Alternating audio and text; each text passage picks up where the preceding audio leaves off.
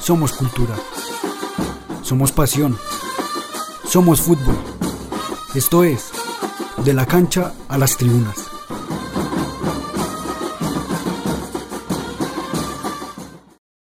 La bienvenida para todos los oyentes de esto, que será una serie de podcast, cada uno abarcando temas desarrollados por capítulos, en donde estas temáticas sí tendrán que ver con el deporte, sí tendrán que ver con el fútbol, pero de una forma extra deportiva y extra futbolística.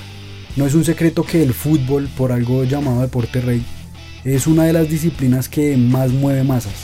Masas que mm, de alguna manera conforman una parte importante de esta práctica.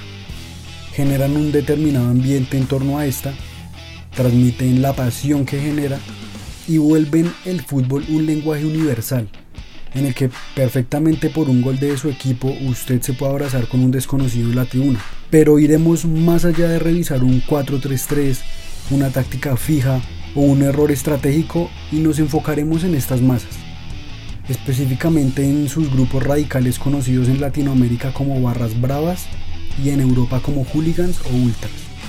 Los podcasts se desarrollarán a lo largo de un semestre, se abarcarán temas con relación a estos grupos y se desarrollarán por medio de crónicas, de historia, su historia, de podcast informativos, de datos, de tops y de podcast expositivos.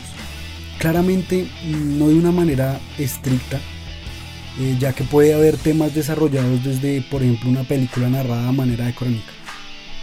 Todo lo anterior con el fin de que se conozca un poco más acerca de estos fanáticos y de estos grupos que se sabe que influyen en el fútbol. Que se vean las dos caras de la moneda, que, tiene la cultura urbana y que ha creado a lo largo de la historia. No habrá una delimitación determinada ya que se enfocará en Colombia y en países con un movimiento fuerte de estos grupos o en donde al menos lo hubo, como el caso de Inglaterra. La idea es exponer y contar lo que más se pueda sobre este tema en general. Y por último, se producirá un podcast semanal en el que se abarcarán los temas. Esperamos que esto sea de su agrado y que por encima de todo se aprenda algo nuevo, que realmente es lo importante.